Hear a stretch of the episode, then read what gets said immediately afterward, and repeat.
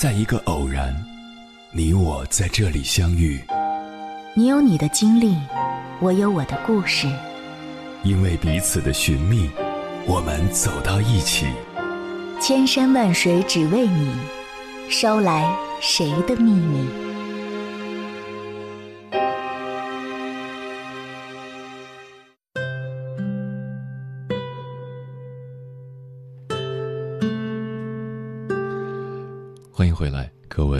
行者，这里是正在直播的中国交通广播，千山万水只为你，深夜不孤单。我是迎波，我要以黑夜为翅膀，带你在电波中自在飞翔。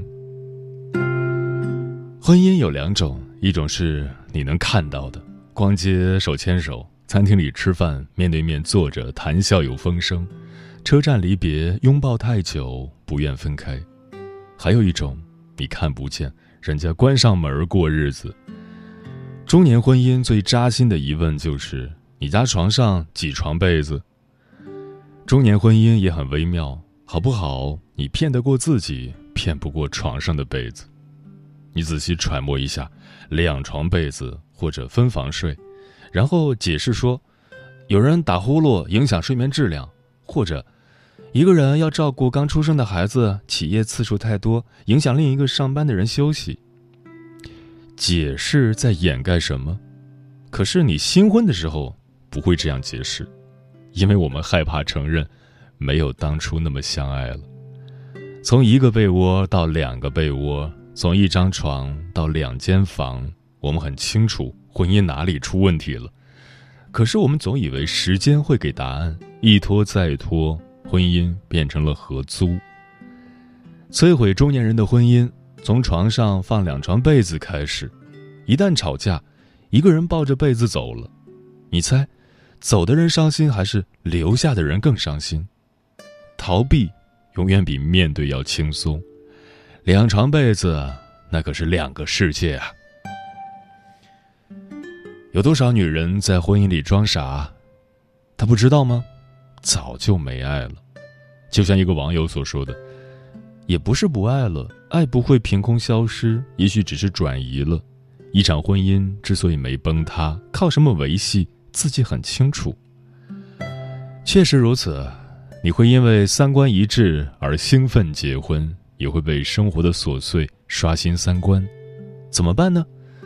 会因为盘里的鱼汤洒在厨房的地板上就离婚吗？会因为看到沙发上堆积的脏衣服就离婚吗？会因为孩子把家里弄得鸡飞狗跳就离婚吗？也许气头上来的那一刻想过，后来呢？攒够失望的人兑换了离婚，消灭失望的人爱到了白头。我曾经问过一个姑娘，是什么让你下定决心离婚的？她说。我终于成了他眼里一无是处的废人，他骂过所有难听的话，我可以忍，可是后来他骂我的孩子，我彻底失望了。一段感情不能好好说话的时候，也许就是大结局吧。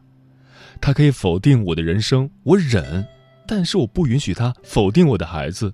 孩子才两岁，为什么要听那些脏话？我受够了语言暴力，他摧毁了我对婚姻的最后一点幻想。我怕有一天忍不住跟他对骂起来，我也变成他那种人。原来情绪愤怒的时候，才能看清一个人的面目有多可憎。我本以为忍下来他就可以收手，结果换来的不过是变本加厉。如果第一次吵架我制止了他，也许后来的婚姻也没那么糟糕吧。姑娘的话是控诉，也是反思。那么如何经营婚姻呢？我想起一个朋友跟我分享的婚姻十二分钟理论。他说：早晨起来的四分钟，不要跟对方吵架，多一些赞美的词，那就是美好一天的开始。出门前抱抱或者亲一下，那就是跟残酷生活对抗的力量。下班回家四分钟，聊点轻松的话题，累了不想说话，坐在一起发呆也行。晚上睡觉前四分钟聊点情话，或者一天里有趣的事儿，不说话，牵着手，安安静静的入眠也行。除了语言，肢体也是表达爱的一种方式。我们难以做到每天八个小时去爱对方，但是每天拿出来十二分钟专注的去爱，那么婚姻就不会太糟糕。我们说的陪伴质量，大概就是我在你身边的时候只爱你。我问他，有了孩子以后还会那么轻松吗？他说：“你觉得孩子是麻烦，那就是巨大的麻烦；你觉得孩子是乐趣，那就是一笔巨额财富。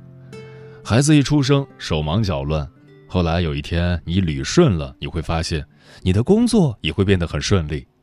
家庭关系和谐的人会让人觉得更靠谱。一开始拿出十几分钟去享受亲子时间。”你会发现，后来十分钟变成二十分钟，二十分钟变成一小时，孩子给你打开了一个万花筒，五彩斑斓。我朋友的婚姻很幸福，他不仅是一个好丈夫，也是一个好爸爸。说到这儿，我想起了一个很有趣的数学现象。你看，数字零，甭管哪个数字跟它相加，都是那个数字本身，零一点也不起作用。可是，甭管哪个数字，你跟它相乘试试，全部变成零，零的作用又无限大。因此，跟谁结婚很重要，但更重要的是你是什么样的人。我们可以在无数的生活琐碎面前决定后来婚姻的走向。你很忙，但是一天拿出十几分钟去爱，不算是强人所难吧？所以，嫁没嫁对人，你心里没数吗？你当然知道你的婚姻在哪一个节点出现了问题。问个愚蠢的问题：假如时间可以倒流，回到那个节点，你会做出什么样的选择？至少不应该让第二床被子出现在床上，至少别让那个节点成为一次失望。在第二次去民政局以前，我们都有无数次的机会拥有我们想要的婚姻。当然，光靠一个人改变是不够的。还得需要另一个人的配合。婚姻真的会惩罚不认真生活的人，让你后悔、委屈、失望的不是你的婚姻，是你犹豫不决的选择，是你不愿意做出改变的妥协，是你一再拖延的凑合。问题不会凭空消失，它只会一次又一次的被掩藏，然后积累变大。直到吵到不可开交的那一次，有一个人先张嘴说了离婚。婚姻靠什么维系？靠爱呀，靠很多很多的爱。千万别让它转移，转移到靠孩子维系、靠利益维系、靠面子维系。除了爱以外，任何一种维系都有人设崩塌的那一刻。你很清楚的，和一个让自己孤独的人共度婚姻有多难受。因为只有爱才会无缝填满婚姻，爱不是包容，不是委屈，不是妥协，而是陪伴、沟通和理解，一起消灭失望，创造希望。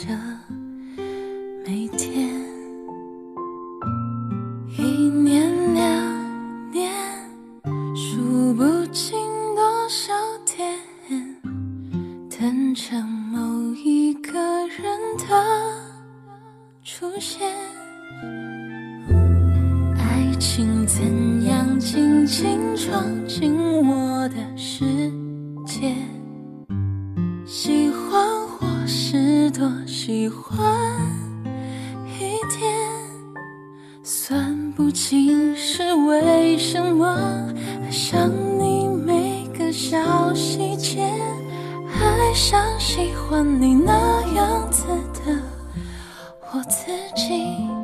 秋天陪你一起看落叶，冬天陪。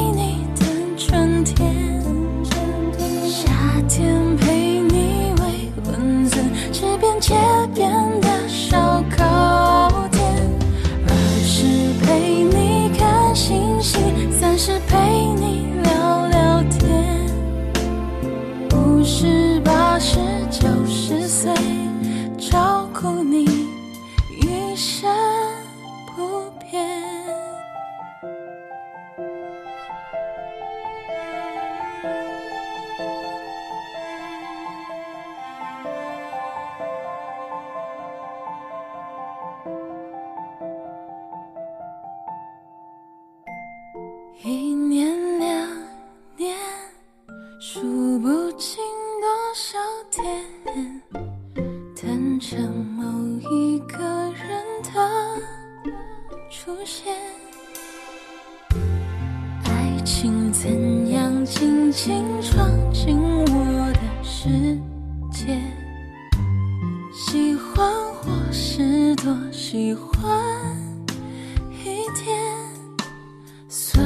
算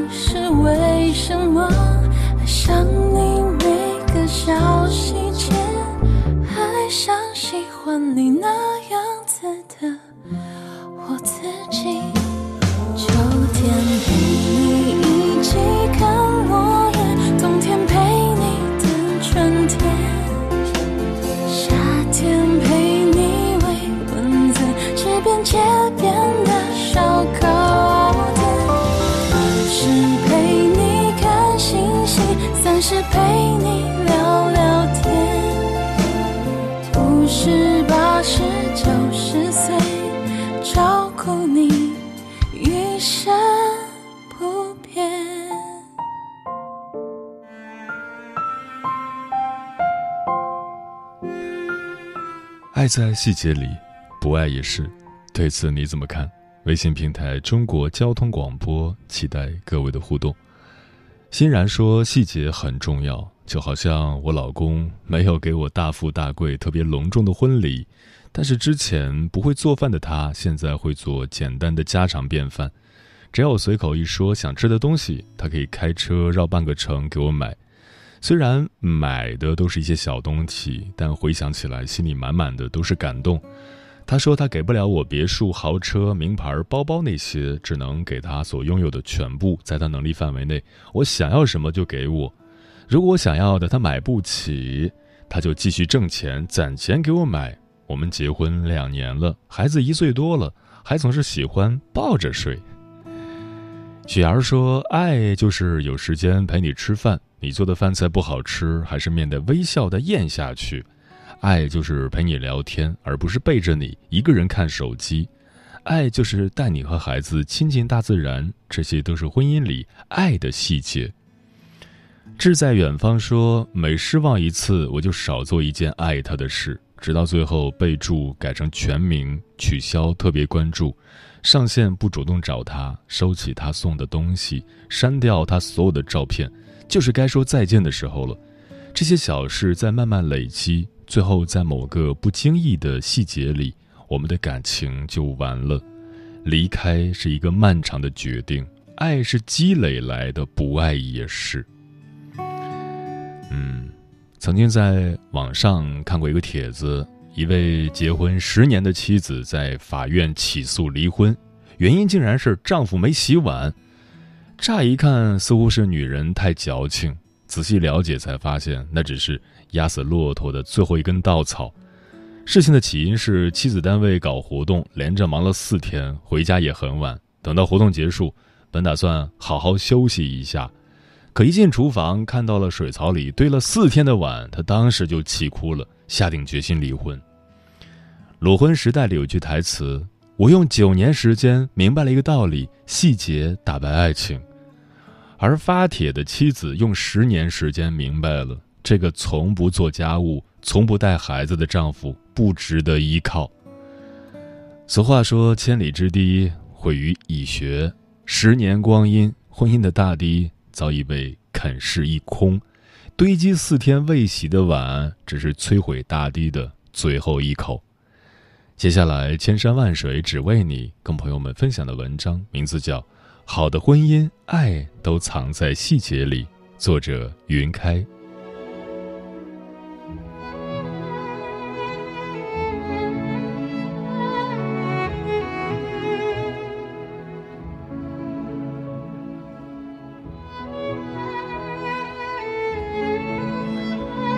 伏尔泰曾说：“使人感到疲惫的不是远方的高山，往往是鞋子里的一粒沙子。”婚姻亦然，多少山盟海誓、白手相携铸就的婚姻，不知不觉心就冷了，走着走着人就散了。一位网友说：“生孩子时，婆婆竭力让我顺产，老公在旁一声不吭；坐月子时，孩子半夜哭闹，我没及时哄，老公觉得打扰她睡觉。”在我 n 次拒绝婆婆嚼碎了东西喂孩子时，老公黑着脸对我说：“没事儿找事儿。”孩子磕了碰了生病了，他责怪我连个孩子都带不好。他因此患上了轻微抑郁症。老公看到他从医院开药回来，竟然说：“你可别学新闻里那些矫情的女人，想不开就跳楼。”然后居然像没事儿一样和他父母有说有笑。往伤口上捅刀子是什么感觉？大抵不过如此。那一刻，他的心支离破碎，万念俱灰，最终还是选择了离婚。亲密关系里，感情最经不起透支。作家马德说：“真正推动爱情的，不是浓烈的爱，而是琐碎的光阴。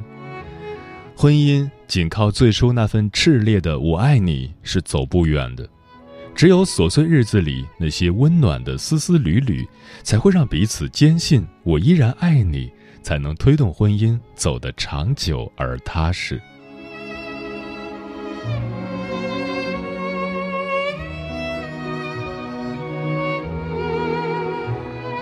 我的同学栗子元旦那天离婚了，得知消息的那一刻，我一点也不吃惊，只是倍感心痛。十年前，他恋爱的时候，我是那只电灯泡；他结婚的时候，我是那个站在他身侧的伴娘。我见证过他们俩最好的时光，也亲眼目睹过他们曾经熠熠生辉的婚姻如何一点点失去光彩。他加班到深夜，打电话让对方接，对方说要赶文件，没空。他出差返程，电话告诉对方一起吃晚餐。可风尘仆仆到家，餐桌上冷冰冰的残羹剩饭让他心凉。他生孩子，在病房忍受着阵痛，对方却在临床上睡着了，他连喝口水都喝不到。孩子长这么大，对方从来没有冲过一次奶粉，因为对方总说很忙很累，需要休息，就好像他不忙不累不上班不需要休息一样。导火索是一次球赛。对方半夜起来看电视，他让对方小声点免得吵到孩子。对方沉浸在自己的世界里，完全不理会。第二天，他发了一条朋友圈：“我活的还不如一个球。”然后就散了。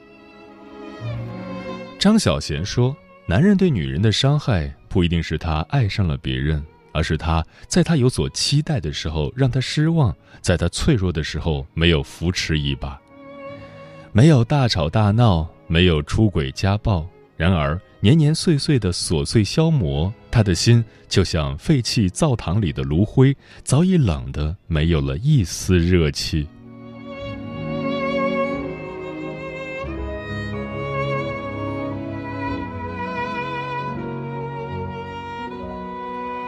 邻居梅是个护士，很热心，谁家急用一些常用药，就去他家找。谁家有病人需要在家里打针挂水，她也总去帮忙。有次楼里几家人聚在一起吃火锅，我们说她老公真是好福气，娶了个善良又好脾气的老婆。梅看了一眼对面的老公，对我们说：“我的好脾气全都给了病人。其实我老公常常充当我的情绪垃圾桶。我在医院受了气，回到家里脾气特别臭，难为他忍了我十年。”而她的老公却说：“她在医院太不容易了，我要是还不懂他，不让他出出气，不是要憋坏了吗？”因为懂得，所以慈悲，细微之处可见深情。廖一梅说：“在我们的一生中，遇到爱、遇到性都不稀罕，稀罕的是遇到了解。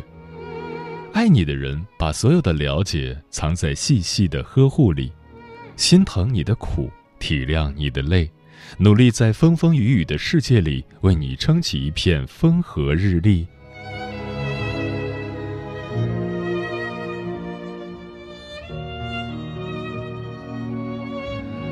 跟闺蜜一起打羽毛球她说刚跟家里的臭男人吵架了正想安慰她她却说出门的时候，我气呼呼的打算摔门就走，他一脸嫌弃的跑过来，递给我灌满热水的水壶，把围巾绕我脖子上，还恶狠狠地说：‘走路长点眼睛，别又给我摔一跤。’我原本以为听到的是抱怨，却被无故的喂了一把狗粮。有句话说：“表面和你生气，内心却仍然为你撑伞。”我们都需要这样一个人，一起共度余生。我想起多年前，我和老公吵架，气得离家出走。我冲出去的一瞬间，老公也跟着冲出来，在离我两米的地方一直跟着。我再骂他，他也不还口。以后吵架，一发现我有离家出走的苗头，他立马说：“我滚。”然后就去小区里滚一圈，再滚回来。如今我也不作了，我知道他爱惜我，他怕我一个人跑出去不安全。我何尝不是？就算他在楼下滚，我还是担心他。吵架是婚姻的照妖镜，爱不爱，吵个架就知道了。有天早上，因为一点小事吵架，下班时我气还没消，打算不做饭了。结果发现老公已经提早回家烧好了饭菜，虽然味道不咋地，但那一刻觉得心底却是暖的。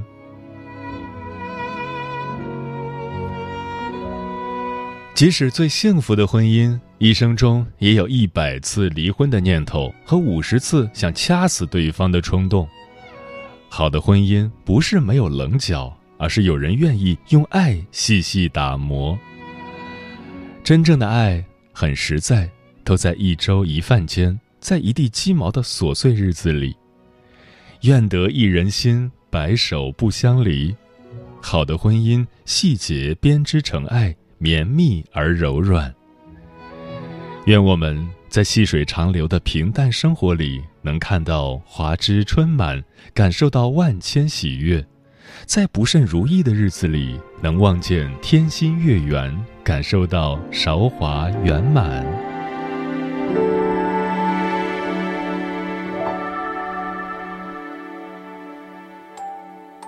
如此安静的